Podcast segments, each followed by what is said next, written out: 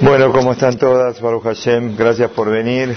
Bueno, ya estamos en la recta final, como quien dice, ¿no? Antes de Yom Kippurim nos toca esta última sijá, digamos, antes de Kippur. Uno de los momentos más importantes es el, el Calnidre, ¿no? El viernes a la tarde, el viernes a la noche, cada uno con su costumbre. Unos hacen el Calnidre un poco antes de la eh, puesta del sol, otros los hacen después. Pero bueno, todos saben lo que es el calnidre, ¿no? El calnidre, calnidre son palabras en Targum, en arameo, de colneder. Colneder que es toda promesa. Colneder es toda promesa. Calnidre es, es una especie de Hatarat Nedarim más grande. ¿Tiene algo que ver con el perdón? No. Eh, sí, tiene que ver. Tiene que ver porque para que la tefilá de la persona sea escuchada, eh, hace falta que uno no tenga promesas que no haya cumplido. Si Hasbe Shalom uno tiene promesas que no, no cumplió, la tefilá de él no llega. Por eso eh, se acostumbra a hacer Hatarat Nedarim todas las veces, seguramente harán después al final del Shur también acá Hatarat Nedarim. Este, y digamos, se hace antes de Rosh Hashanah, antes de Kippur, y también en el mismo momento ahí de la noche de Kippur se hace este famoso Calnidre. Pero hay una frase muy interesante que nosotros antes de empezar el Calnidre decimos la siguiente frase, Alda con Marhu, con el permiso, digamos, de Boreolam, eh, Anahnu Matirim Pallel, ¿se acuerdan? Permitimos hacerte filá a quién? Ahí decimos una palabra, los Abarianim. Abarianim. Abarianim quiere decir los transgresores. Como que permitimos en el día de Kippur hacerte filá con quién? Con los transgresores. ¿Quiénes son estos transgresores? ¿Eh? Nosotros nos estamos llamando transgresores.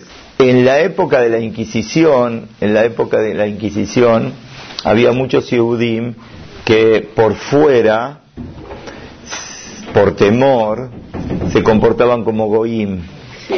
Pero cuando llegaba el momento de Kippur, buscaban la manera de eh, estar dentro de Am Israel, venían dentro de Am Israel. Y también se referían a ellos, un poco surgió ahí esta frase, que permitimos hacerte filar con los avarianim, con los transgresores. Normal, Hasfe Shalom, uno no piensa en uno mismo, más allá de que tenemos nuestras cosas, pero uno quizás pensaría que los transgresores son, bueno, aquella gente que no cumple en Shabbat, aquella gente, gente que come Taref, eh, Barmenán, los que están casados con Goim, los que están, no sé, no sé, uno podría llegar a pensar. Pero algo muy interesante que está relacionado con el tema del Aerub. ¿Se acuerdan del Erub? Hicieron Erub la semana pasada, antes de Rosh Hashanah. Y vamos a hacer también Betrat Hashem, antes de Sukkot y antes de Shemini Aser, de los dos últimos días. Todas saben el sentido del Erub. El Erub que se hace es para poder cocinar de Yom Tov a Shabbat. Porque Yom Tov permite cocinar para cuando? Para el mismo día. Ni siquiera de un Yom Tov puede cocinar para cuando? Para el otro. Entonces, Yom Tov se cocina para el mismo día. El jueves se cocina para el jueves, no podés cocinar el jueves para el jueves a la noche. Por eso hay que esperar que, que, que sea de noche si uno quiere cocinar algo o demás. Bueno, el viernes, está bien, para el viernes cocino, pero ¿cómo cocino para Shabbat? Tampoco de Yom Tov se puede preparar para Shabbat.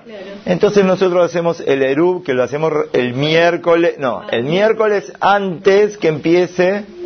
El jueves antes que empiece el Hag. ¿Y qué ganamos con el Erub? Adelantar, Adelantar. Como que ya empezamos a cocinar para Shabbat y lo que estamos cocinando el miércoles a la tarde, que es eh, el, viernes a la tarde, es la continuación de lo que empezamos a cocinar cuando el miércoles. Esto es lo que permite el Erub. La que me da cuenta un macé muy famoso sobre una persona, Barbenar, era un ciego, que de memoria, estudiaba todo de memoria, y estaba repitiendo Mishnayot de memoria, y estaba un poquitito triste. Entonces lo vio Morshemuel, un rab llamado Morshemuel, lo vio y le dijo, ¿qué te pasa que estás triste? Dijo, no, lo que pasa que no preparé el Erub, me olvidé de preparar el Erub. ¿Qué se hace con una persona que no preparó el Erub? Vamos a suponer que en la casa de algunas de ustedes pasó, uy, el marido, la mujer, uno, otro, se olvidaron, no hicieron Eru. ¿Se puede cocinar del viernes para Shabbat? ¿Eh? Se puede apoyar en el rub del Ra. ¿De dónde sale? Sale de esta Gemara. Sale de esta Gemara. Bueno, vamos a suponer. Esto no es para preparar para otro no, solo para Shabbat. Es para Shabbat. Es para. El primer día para el segundo, no. No, no, no, no, no, no. El primer día prepara, porque el segundo, usted puede cocinar el segundo. Entonces no necesita. Acá el lío lo tiene en Shabbat, que en Shabbat no puede cocinar. No, es para cocinar del viernes, ¿para cuándo? Para Shabbat. Muy bien, entonces se olvidó. Y el rab le dijo, Morshemue le dijo, no te preocupes, apoyate en mí. Y yo cuando hice pensé, si hay alguna persona que se olvidó, ya está. Bueno, bárbaro. Pero ¿qué pasó? Que al otro año le volvió a pasar. Estaba triste otra vez y le preguntó el rab, ¿qué te pasa que estás triste? Le dijo, no preparé el aerub. El rab le contestó, vos sos un poshea, sos un avarián, sos un transgresor. Todo el mundo puede que, no, no quiere decir la segunda vez en la vida, acá fíjate lo que pasó, que fueron dos años seguidos. Entonces le dijo, todo el mundo, yo lo que hice, lo hice por cualquiera que se haya olvidado también. Para todo el mundo sirve, pero para vos, en tu caso personal, ¿qué pasa? No va. ¿Por qué para vos no va? Porque sos un transgresor. Quiere decir, acá utilizó la palabra que estamos hablando, legit palel y ma'avarianim. Se llamó transgresor a una persona que dos veces consecutivas no cumplió con una misvá. La primera vez podés decir de que te olvidaste, pero la segunda vez estás demostrando un desinterés una, una, no motivación por lo que es la Torah o por lo que es el cumplimiento de la Torah. Entonces parece que estaba bien lo que algunas señoras por allá atrás dijeron cuando llega el momento de eh, Yom Kippurim y en el Calnidre decimos Anahnu matirim leitpalel imha avarianim. Puede ser Hasbe Shalom, que estemos todos tocados, que en algún momento hicimos alguna cosa que no corresponde, ¿sí?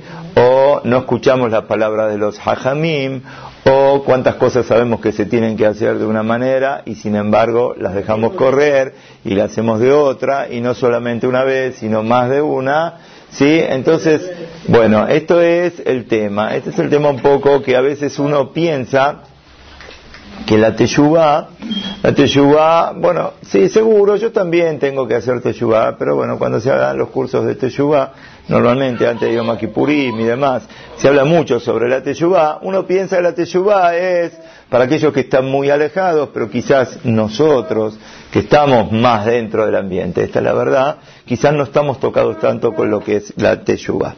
Bueno, entonces acá estamos sacando que la teyubá también nos toca y bien de cerca a cada uno y uno de nosotros, ¿sí? Porque siempre... Para, perdón, para disculpar que el caso que es ciego, entonces no se puede ni poner un aviso ni, ni acordarte, ¿sí? Porque tantas veces uno ve algo escrito y se acuerda. Sí, ahora usted mire mire esto, sí, bueno, eh, hay simanim, igual uno se puede hacer simanim, eh, se- yo eh, a veces cuando ah, me quiero acordar de algo, alguna cosa, el reloj me lo pongo en la otra mano, me paso el reloj, si no tengo algo para anotar, me lo anoto en la, en la- libreta, el directamente, no, no, entiendo, entiendo, pero fíjese como esta persona, todo de memoria decía.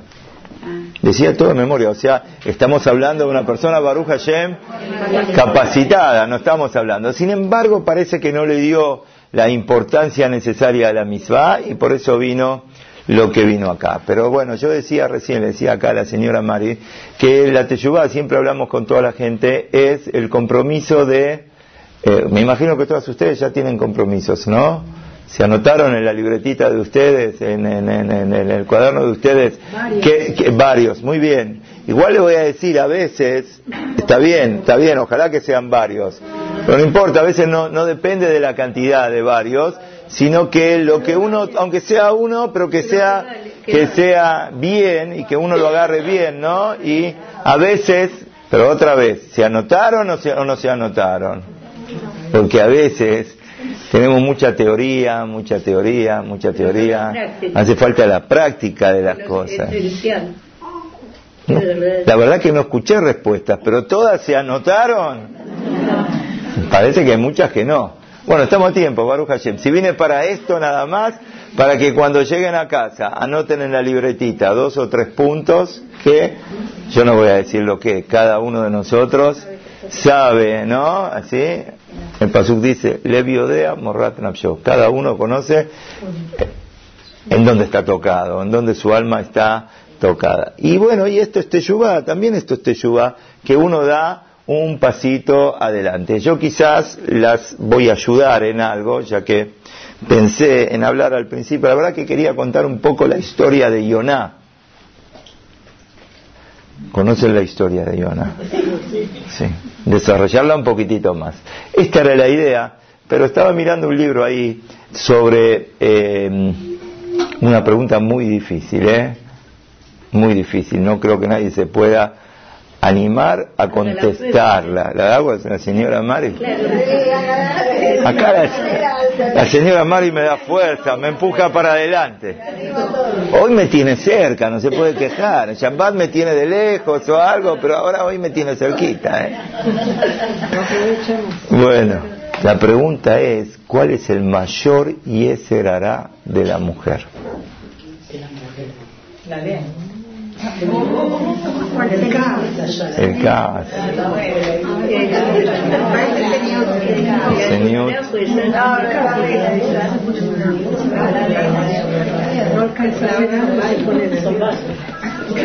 Bueno, parece que son varias. Bueno, no importa. Donde yo estaba leyendo es un libro de, se llama un Rab Arush, es un Talmid de Rab Nachman de Breslev eh, un libro muy interesante. Este, cuando habla de esa parte, habla sobre el Yeserara de la mujer. Es suspenso, ¿no? No, dígalo. no ayudar al marido a crecer en Torah. Repito, no ayudar al marido a crecer en Torah. Y van a decir, no, pero no, no, no, yo en esa, Baruch Hashem, yo pensé que se venía más pesada la cosa, pero en esta que pasó, zafé, como dicen los chicos, ¿no? Yo en esta, zafé. Esta no es para mí, no es para mí, espera un poquito. Cuando tu marido va al CNIS, recién sonó un celular. Cuando tu marido va al CNIS, ¿lo llamás al celular al CNIS? A veces, a veces lo llamás y cuando venís, a qué hora estás, hoy viene a casa y una está nerviosa, que los chicos, que esto, vos total estás en el CNIS y yo estoy acá. ¿Están tocadas con esto o no están tocadas? Puede ser algunas más, algunas menos, pero es un tema en general en donde normalmente la mujer está tocada, normalmente la mujer está tocada. A veces hay una especie de competencia en las casas, no sé si pasa, donde entre las mujeres, ustedes por ejemplo hablan, cuando hablan entre ustedes, las que son todas amigas y hablan de una cosa y la otra, cada una, por ejemplo, cuenta, no, porque mi marido me va a comprar y mi marido me... No, él se encarga de esto, él se encarga de lo otro. Hay, no, no, pero hay una especie de competencia a ver quién es la que el marido más hace dentro de la casa o de las cosas que son necesarias para hacer dentro de la casa. Tema difícil. Tema difícil. Ahora, cuando vos ¿Vos qué preferís cuando necesitas algo? ¿Preferís que tu marido vaya al CNIS a estudiar en ese rato o preferís que te vaya a comprar al supermercado lo que hay que ir a comprar?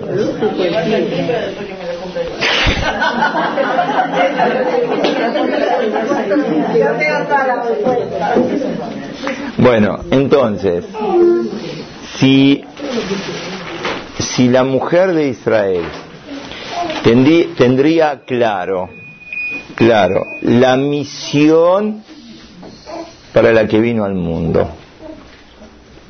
Porque cada uno se tiene que preguntar, Baruch Hashem, este es un público Kadosh.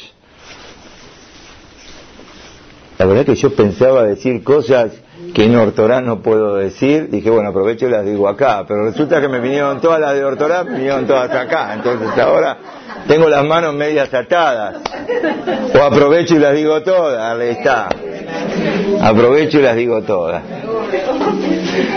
Bueno, ¿no se preguntan ustedes, Boreolán me puso acá, ¿qué tengo que hacer? ¿Para qué me trajo al mundo? ¿Qué es lo que quiere Boreolán de mí? Hay que preguntarse, ¿qué es lo que quiere?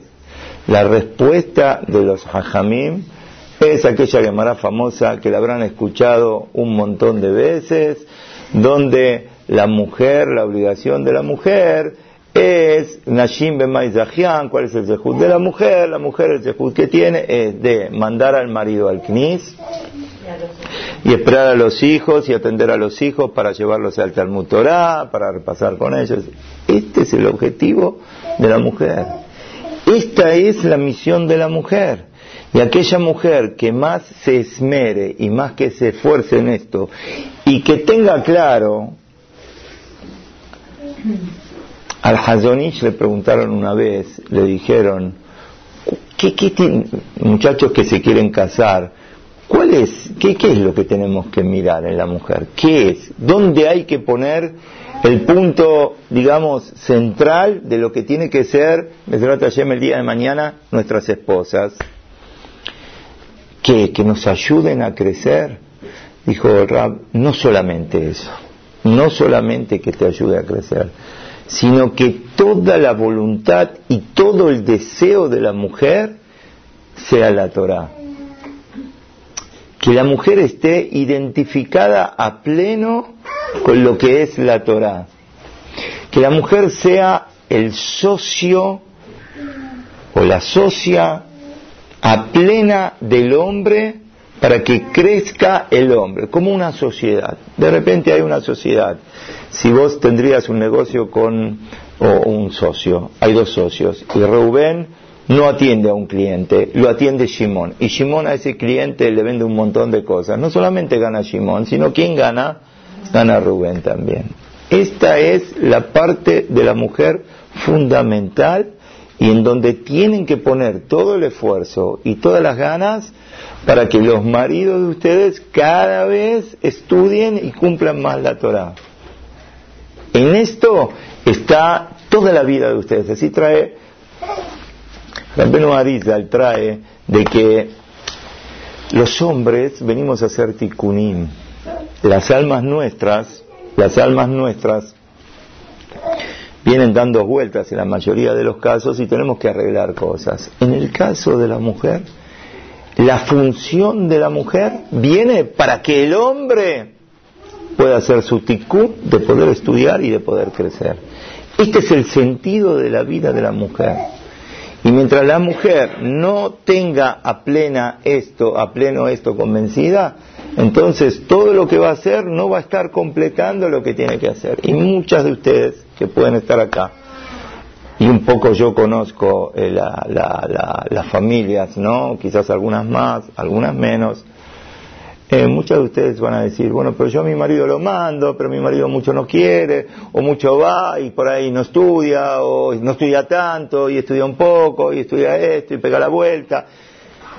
No importa, vos cumplís tu función de hacer lo tuyo al máximo y demostrárselo a él para que él lo tenga recontra claro que esta es no solamente tu apoyo, no solamente que no le pones la cara larga cuando viene, ni te quejas de esto ni de lo otro, no, es todo tu deseo, es toda tu voluntad, es todo el sentido de tu vida. Y cuando vos tenés esto asumido, Sí, esta yo creo que es la teyuba más grande que uno puede hacer, porque esto implica que pueda uno tener todo lo demás. Yo sé que a veces es difícil porque cada una, sobre todo aquellas que Baruch Hashem tienen muchos chicos y cuando los chicos son chiquitos siempre hay más complicaciones con una cosa, con la otra y realmente a veces uno siente un poco de presión, un poco de apremio y necesita una mano y necesita pero no, no, no, no a cuenta de la Torah de los maridos, no a cuenta ni que hablar aquellas que Baruch Hashem sus maridos son Abraham, ni que hablar, o son Maquide o son Morim, ni que hablar, ni que hablar de no tocarlos, de no distraerlos, de que tengan toda la fuerza puesta en eso. Pero también aquellas que los maridos van a estudiar una hora, dos horas, este, todo el rato que puedan ir a estudiar, saber que eso es sagrado. Eso es sagrado. Eso Barbenan alguna vez puede ser que se corte por alguna cosa, pero Barbenan tiene que ser algo muy, muy raro que tenga que haber pasado, porque no es lo normal y no es lo que tiene que ser. Porque si se pierde eso, se pierde todo el fundamento de la vida de la mujer. Y cuando la mujer tiene esto bien asumido y lo tiene bien a pleno, yo estoy invirtiendo estos pequeños minutos en esto porque Baruch Hashem, cuando las mujeres están bien con esto, ya está, ya está, ya está, los hombres tienen el apoyo para estar, saben que es el deseo de la mujer y esto va, todo camina solo. Es conocido aquel maasé de eh, aquel hasid con aquella hasidá que se habían casado y después de mucho tiempo que no tuvieron hijos decidieron de, separarse y cada uno probar por su lado. El hombre se casó con una mala mujer y la mujer se casó con un mal hombre ¿Eh? Lo conocen ese más famoso. Y sin embargo, ¿qué pasó? Esta mujer que era Hasida, por más que se casó con un mal hombre, al hombre que hizo lo dio vuelta, lo trajo para el lado bueno.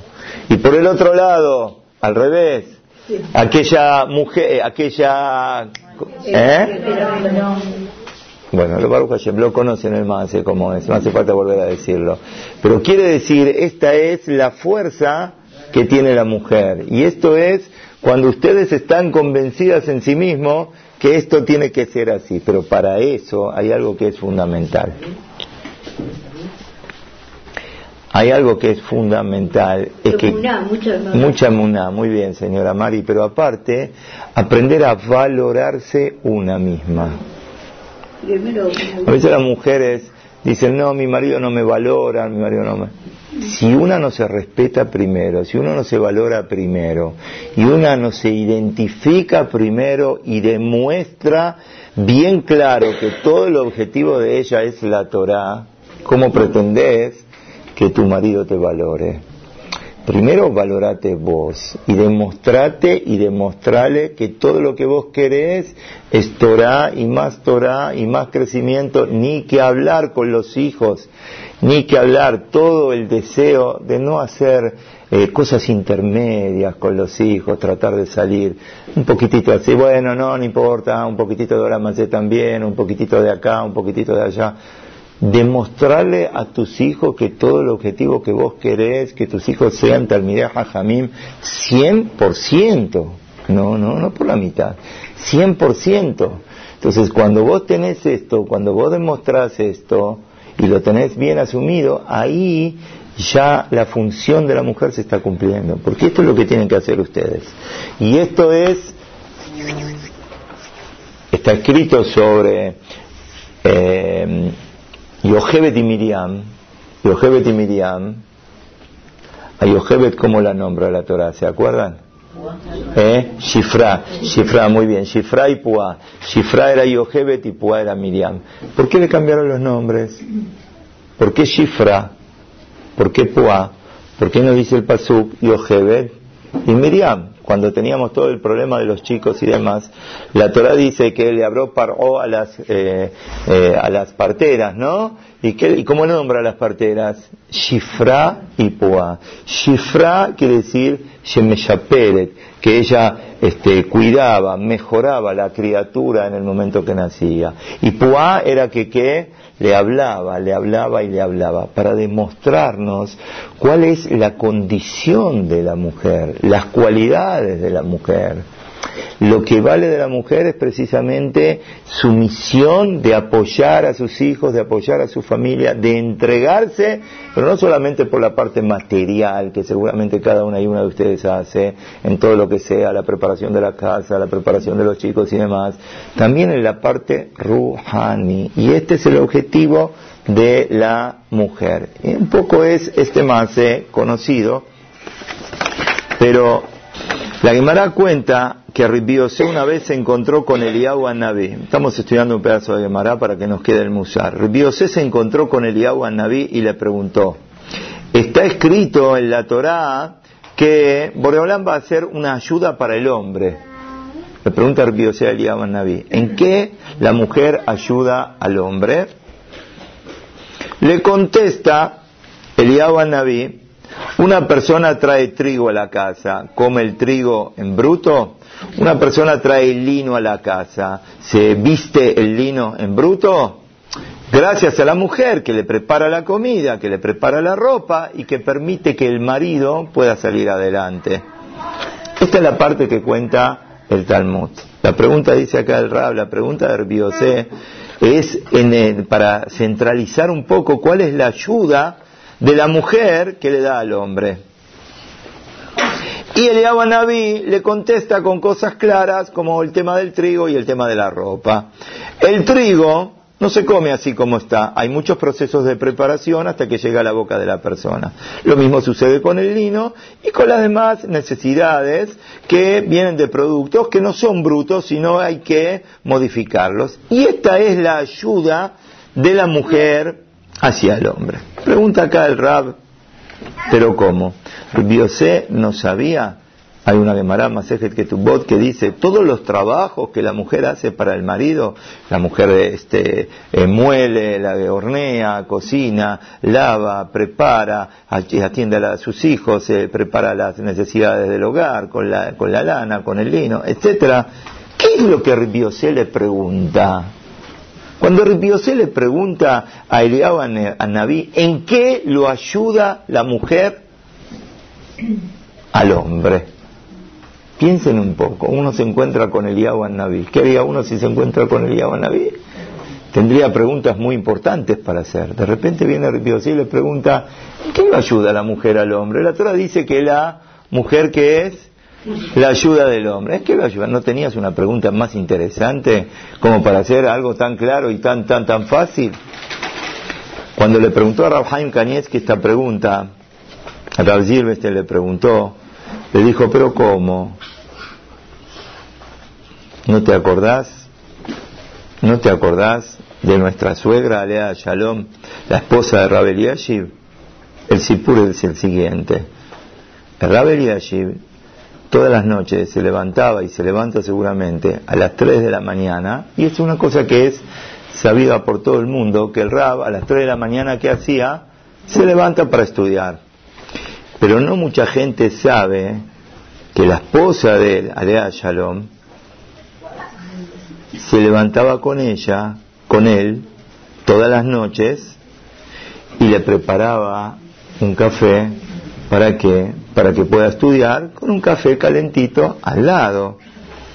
Y lo hacía aparentemente con algo para prender el fuego que tardaba mucho, mucho, mucho, mucho las aguas hasta que hervían, muy despacito, despacito, a las 3 de la mañana se levantaba y le hacía este café para el marido. Más de una vez, más de una vez le preguntaron, ¿por qué no compras un termo? El termo hasta las 3 de la mañana, antes de dormir, calentas el agua y después... ¿Ustedes cómo hacen? ¿Cómo, cómo resuelven el problema?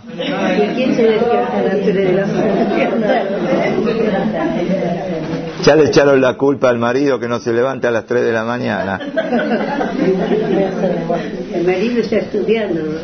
Bueno, le dijeron, podés preparar y dejarlo preparado y ya está.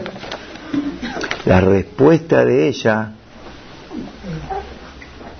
hay que decirla bien clara. Lo abater al meleje tacó de No voy a renunciar a este trabajo sagrado. Esto es lo que contestó. Yo vivo de esto, de poder servir a un Talmid Hajam como, era el, como es el marido. Esto es lo que me revive, esto es lo que me da la fuerza, Esto es lo que me da la Kedushá y una sensación de alegría que no la voy a poder conseguir con el termo.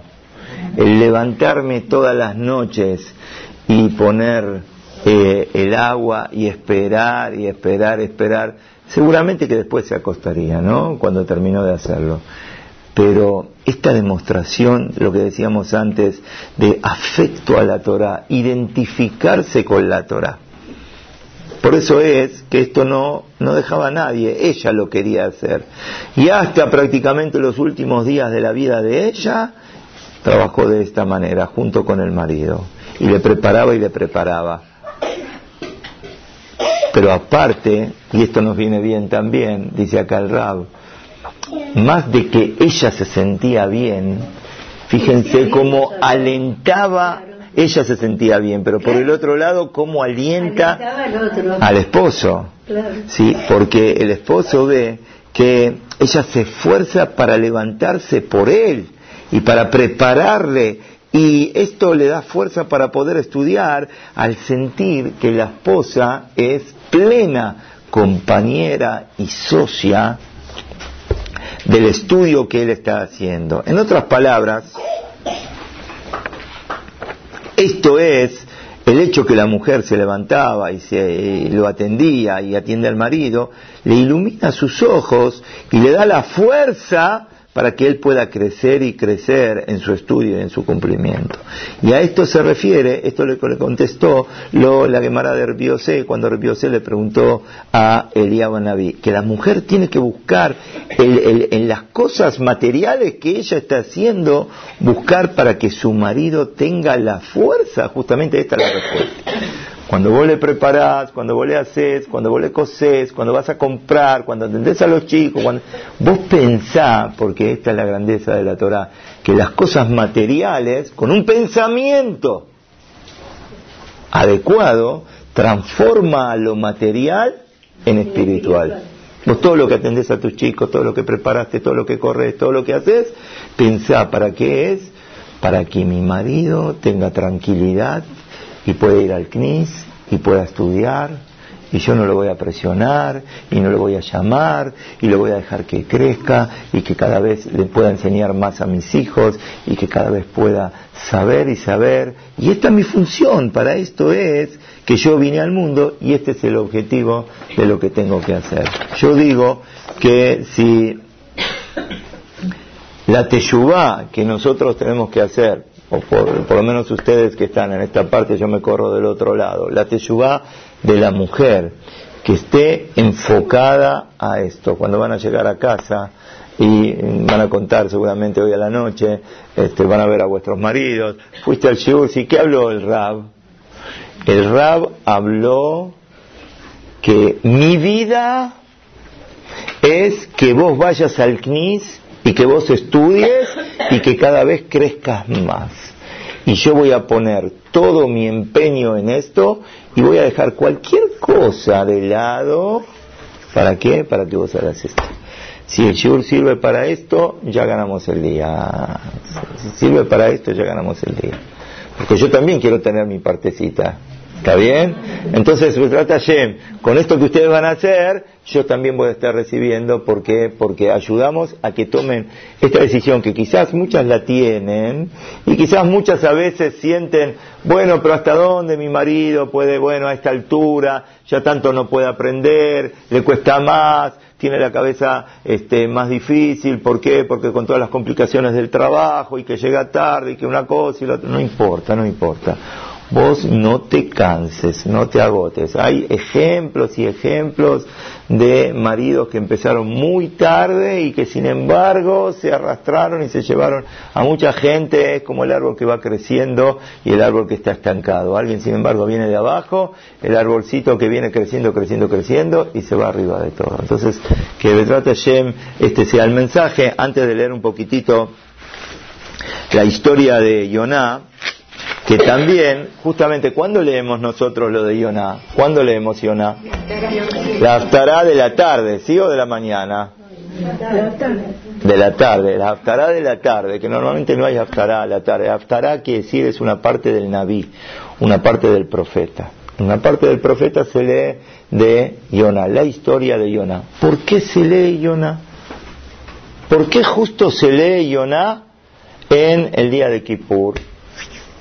¿Alguien se acuerda?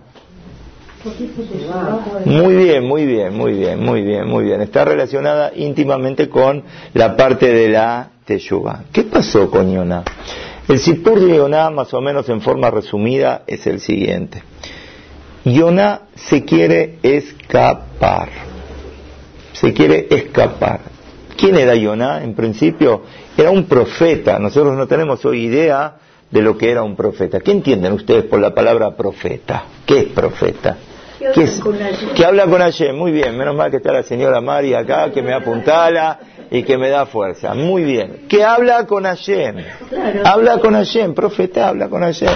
Nosotros no tenemos ni idea de lo que es un profeta. Un profeta que habla con Boreolam. Habla con Boreolam, Boreolam le da una orden, que tiene que ir a una ciudad que se llama Nineveh a advertir a esa ciudad que como no se están comportando debidamente, Boreolam va a destruir a esa ciudad, salvo que hagan Teshuvah. Entonces Yonah, ¿qué hace? Se escapa, se escapa. Yonah está, no quiere, está en Eres Israel, va a un barco, va a buscar un barco, pregunta dónde hay un barco, no hay ningún barco que sale, de repente hay un barco que vuelve y que de repente va, a volver a salir. Entonces Yonah se acerca del capitán y le dice, eh, ¿este barco va a salir? Sí, este barco va a salir. Bueno, yo voy con usted, pero perdón, ¿usted a dónde va? A cualquier lado.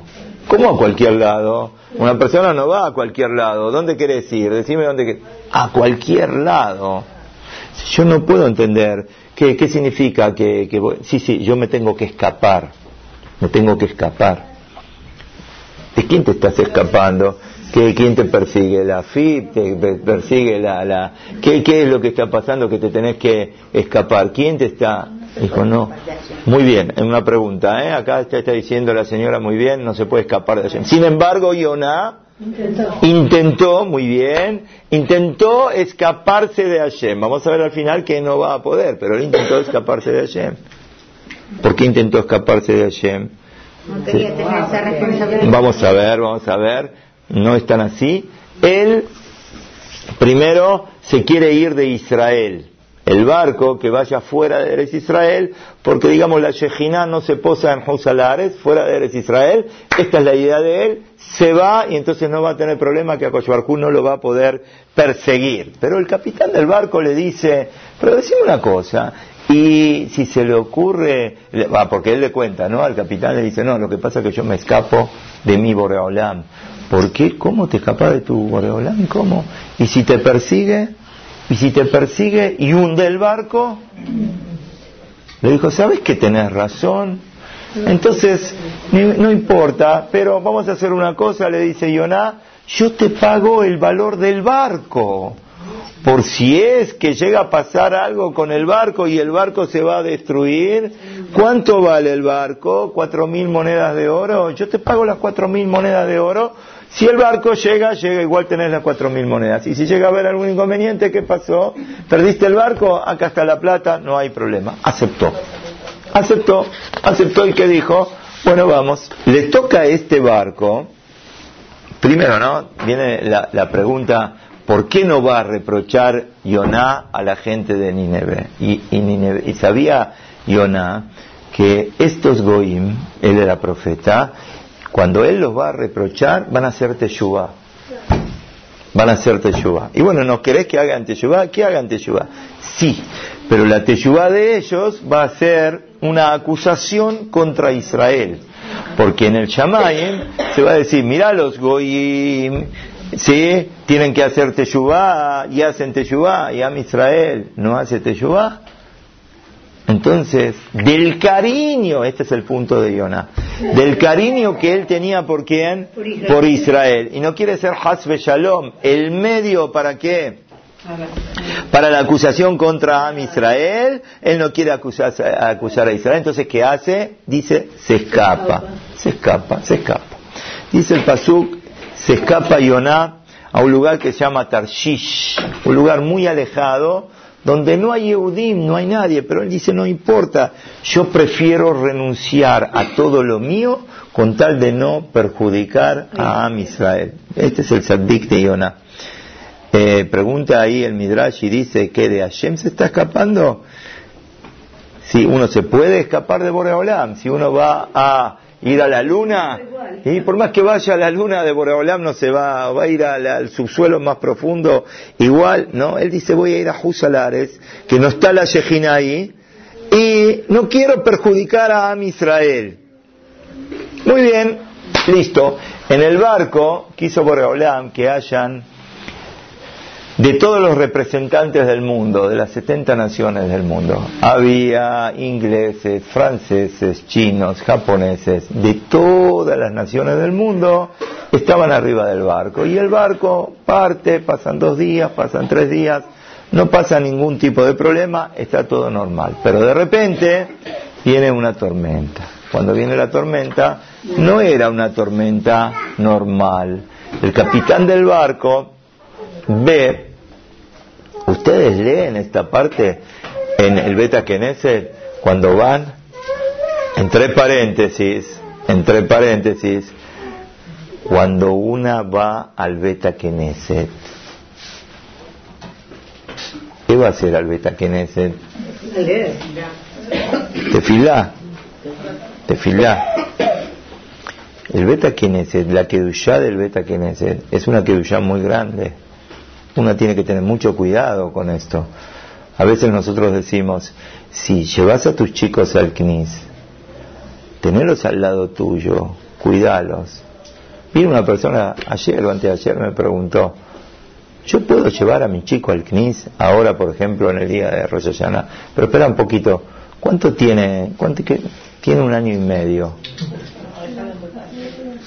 Un año y medio un chiquito que va de un año y medio al CNIS no deja hacerte fila al papá, no deja hacerte fila a los que están alrededor. Es imposible de manejar. La misma más grande para la mujer es si en el día de Kippur no fue al CNIS, se quedó en la casa cuidando a sus chicos, capaz que es más importante que aquel que está haciendo fila en el CNIS. Cada una tiene su función. Por eso le decía, cuiden la kedushá del Betakeneset no lleven a los chicos y les suelten las manos y anda así, Hasbe Shalom, ¿no? Perdón por la comparación. Como uno cuando lo lleva a la plaza y lo suelta y empieza a correr. El CNIS no es esto, ¿eh? El CNIS es un lugar de Kedushá. El CNIS, ven por Atiosef, mucha gente en un CNIS, en otro CNIS. Tenemos que cuidar la Kedushá del Betakeneset. Entonces, cuando ustedes van al CNIS, fíjense, de, ¿van para qué? Para escuchar un libre Torah. Aprovecho para agradecerles a todas las que Baruch Hashem vienen un Shabbat y otro Shabbat vienen a escuchar. Aprovecho para agradecerles. Baruch Hashem, venís a escuchar un libre Torah. Muy bien. De paso venís a hacerte fila. Muy bien. Podés decir una, un poquitito, escuchás Keriata Torah, escuchás un libre Torah, decís una tefilá, contestás un amén. Muy bien pero no, no, no a ser sociales, no voy al CNIS a ser sociales, sino el CNIS es un lugar de Kedusha. Atención con eso. Por eso le decía, cuando ustedes van a la tarde en el día de Kippur, leen la historia de Yoná, Yoná, lo que pasó con él es que viene la tempestad, en el medio del mar viene toda esta tempestad. ¿Qué pasó? El capitán dice, en mi vida me pasó una tempestad así. Bueno, ya va a pasar. Pero de repente mira de lejos y ve que en el único lugar donde está la tempestad, ¿en dónde es? En el barco. Ahí ve al otro pescando, el barquito, el otro tomando sol. A la distancia está todo tranquilo. En el único lugar donde hay lío, ¿dónde es? Es acá. Entonces acá está pasando algo muy raro. Entonces lo, agarra a cada uno de los que están y les dice, les pido por favor, cada uno de ustedes, vaya y haga tefilá, tefilá, otra de las bases, tefilá, pídale a Boreolam. Estuvimos hablando mucho sobre el tema de tefilá. Pedir y pedir a Boreolam, pero sobre todo en el momento de la tormenta, que nunca veamos tormenta de ningún tipo.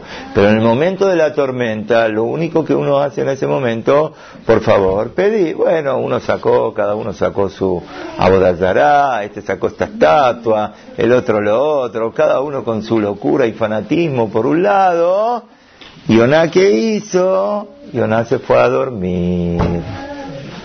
Yoná se fue a dormir. Entonces, cuando el capitán lo vio, que estaba en una punta del barco y estaba durmiendo, entonces le dijo, Maldejan, ¿qué estás haciendo que estás que dormido?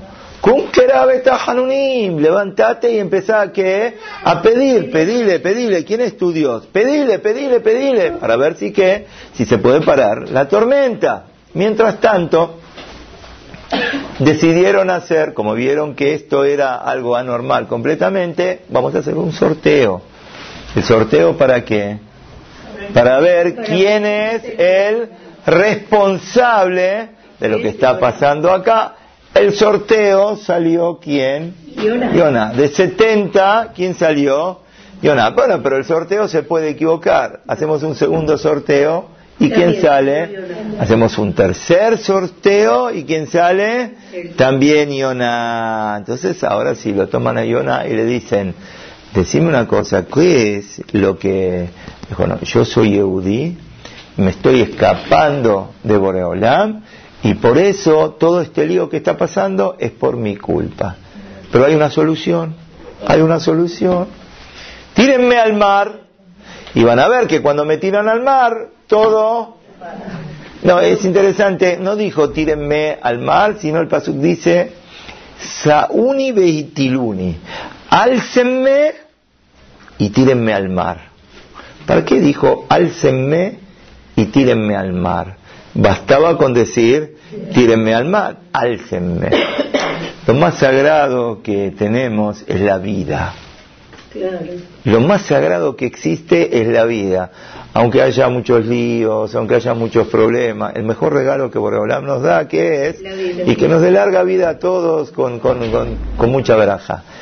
Pero por eso Barbenan, Barbenan, una persona que quiere sacarse la vida, es el peor jabón que existe. Es el peor jabón que existe. Entonces dice Yonah, yo valoro mucho la vida. Digo una palabra de más, porque al decir una palabra de más, estoy viviendo un segundo más. Y un segundo más yo lo valoro, quiero vivir. Pero en este momento la única solución que hay para que ustedes todos se puedan salvar es precisamente que me tiren al mar. La gente era buena, la gente no lo quería tirar al mar. No lo quería tirar al mar. Empezaron a tirar, sí, todas las cosas para ver si el barco se puede aguantar, que no tenga tanto peso, que sea un barco más liviano. Empiezan a tirar, pero no hay solución. Entonces dicen, bueno, vamos a probar, pero no lo podemos tirar. Lo ataron a, a y lo apoyaron un poquitito que los pies de él toquen qué cosa. Cuando tocó el agua, ¡ah! Bueno, ya está, terminó. Lo levantaron. Una vez que lo levantan, ¿qué pasa? Bueno, entonces, qué interesante, ¿eh? La verdad que sí. Lo van a tirar. Pero cuando lo tiran, no siguen viajando a Tarshish. Se vuelven todos y se hicieron todos Gerim. Todos se hicieron conversos. Después de lo que vieron, dijeron, ya está. Esto es Boreolam, ¿eh? Musar, todo, todo Musar para nosotros. ¿Cuántas cosas vemos y seguimos con la nuestra? Ellos, sin embargo, como hicieron. Bueno, todos sabemos que se lo tragó este Dag. Este Dag, nosotros decimos siempre la ballena, ¿no? Vamos a decir la ballena. Se los tragó este Dag muy especial, grande, estuvo tres días y tres noches, todo milagro, ¿no? Esto no, no entra en la cabeza humana, ¿no? Porque esto ni, ni, un segundo puede estar. Estuvo tres días, estuvo tres noches, dice que había una piedra preciosa muy, muy importante dentro de la panza de la ballena que le iluminaba todo el interior y también el exterior. Podía ver todo lo que pasaba por donde, por el exterior. Y cuenta que esta ballena lo llevó a pasear por todos los lugares, vio dónde fue querida Tiansuf, vio un océano, vio un mar, vio esto, vio, lo hizo recorrer por un lugar, por otro lugar, por todos los lugares, pero bueno, estaba tan cómodo en ese momento que no hizo ni una tefilá. A veces, tristemente, tiene que venir el momento de apremio para que uno se acuerde de qué, de hacer tefilá. No hizo tefilá. Ah, no hizo tefilá. Dijo Boreolán, vos te olvidaste de mí. Entonces yo voy a buscar que ahora hagas tefilá. ¿Qué hizo?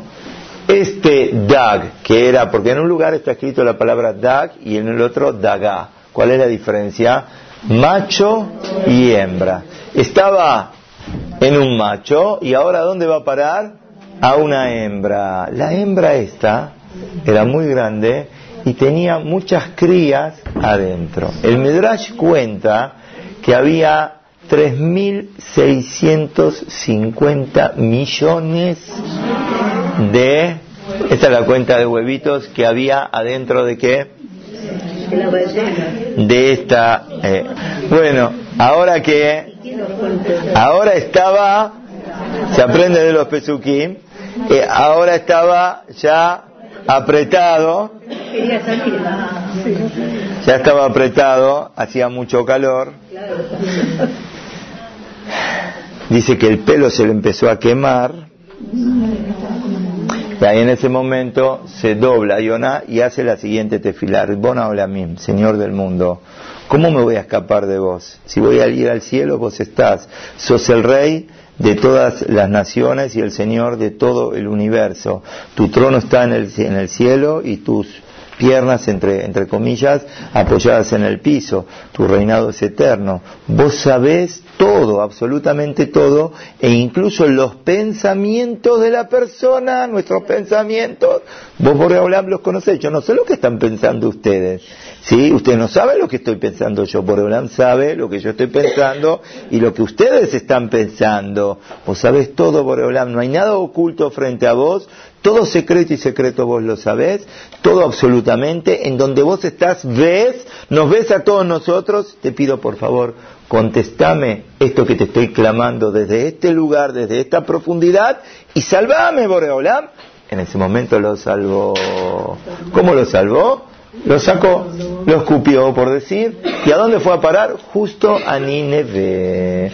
Justo a las playas de Nineveh, que era el lugar donde él tenía que, ¿qué? Bueno, siguen los milagros, ya terminamos, para quedarnos con el Musar. Eh, eh, siguen los milagros, la voz de Yoná era un lugar donde había millones de personas, pero la voz de, de Yoná empieza a pregonar y a decir 40 días y Nineveh va a ser destruida. Se hizo un revuelo, se hizo un revuelo. Cuentan sobre el rey de ese lugar que cuando escuchó esto, cuando se dio cuenta de lo que estaba pasando, bajó de su trono, se sacó la ropa de rey y se puso una ropa de duelo.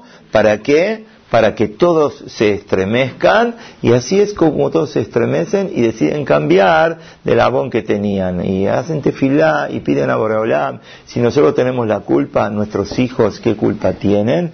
Dice que agarraron a los terneritos y los separaron de las vacas. ¿Para qué? Para que sufran y que, no puedan comer, como para demostrarle a Boreolam, ¿y qué culpa tienen los chicos nuestros de los abonot nuestros? Entonces empezaron a hacer tefilá y a hacer tefilá, y más que tefilá está escrito que el pecado de ellos era el robo, y hicieron teshuvá de esto, y así fue como Boreolam sacó el decreto que había y al final Nineveh no se destruyó y se salvó. Muy bien, ¿cuál es la posición de Iona en este momento? ¿Tiene que estar triste o tiene que estar contento? Contento. ¿Eh? Tendría que estar contento. ¿Por qué tendría que estar contento? Pero por el otro lado, justamente lo que él tenía miedo que era esto, que pase esto, exactamente esto, porque ahora esto va a ser una acusación, entonces él se pone mal, Boreolam le manda lo que el Pasuk dice, un kikayón. Kikayón era como una especie de árbol, un árbol muy frondoso, donde con la sombra de este árbol se podían cubrir cuatro personas, y nace, de un día para el otro, nace un árbol. Yonah en las afueras de Nineveh hace mucho calor, se pone debajo del árbol y cuando está debajo del árbol está protegido con la rama del árbol. Ah, está todo muy lindo acá, qué lindo que está acá, pero de repente ¿qué pasa? Al otro día viene un bichito y descompone al árbol y el árbol se pudre y se seca. Entonces en ese momento sufre Yonah por lo que está pasando acá. Cuando sufre, Boreolam le dice el musar, la enseñanza. ¿Qué enseñanza? Vos estás triste por un árbol que ayer no estaba, que hoy estuvo y que ya de nuevo volvió a desaparecer. Y por esto estás triste por este árbol que de un día al otro se fue. Vos querés que eh, eh, se destruyan millones y millones de personas, son seres humanos, ¿cómo no estás entonces contento con esto? Entonces dice, bueno, estoy contento, pero hago tefilá para que siempre juzgues a Am Israel con piedad, y así es como Am Israel está protegido en este momento y eh, no va a ser acusado en el Shamaim, que era lo que al final él quería, al final lo logró también Yonah, que se salvó el lugar y por el otro lado Am Israel no fue acusado. ¿Cuáles son las enseñanzas que nos quedan de Yonah? ¿Cuáles son? Primero, Teyuba.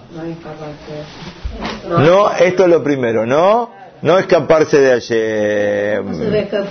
Sí, Boreolam está en todos los lugares, no existe posibilidad de escaparse de ayer. Primero, primero. Segundo, ¿qué más? No hacer cuentas. ¿A qué te referís?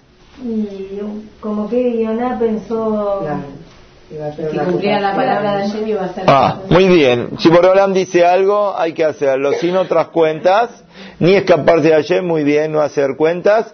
Yo creo que el gran musar también es la teshuvá de la gente de Nineveh, ¿no? Sigo y Shalom, que este, hicieron lo que hicieron y se dieron vuelta, entonces cuanto más y más cada uno de nosotros, la teshuvá siempre es posible. Y después por el otro lado también vemos el rahamim de Hashem, la piedad de Hashem, que Borolam como quiere a todos, si quiso a estos goim para esto, cuanto más y más, que nos quiere a cada uno y uno de nosotros y reforzar la emuná y con un poco de esfuerzo y de sacrificio saber que todo depende de nosotros, de Hashem, que tengamos de justo de hacer teshuvah, se nos fue un poco la hora, pero que tengamos de justo de hacer teshuvah y no se olviden el mensaje, ¿qué van a decir a la noche cuando llegan a casa? ¿Qué van a decir en casa? ¿Eh? Qué temprano que viniste, está diciendo la señora. Muy bien. Qué temprano que viniste o anda de nuevo, no lo llamen al celular, mándenlo y fíjense que no se equivoquen, vinieron para esto. Vinieron para esto, no para hacer el maude, para hacer la comida rica, vinieron para que sus maridos cada vez estudien más, para que sus hijos sean Talmidah Muchas gracias a todas y que tengan Hatimato Babelot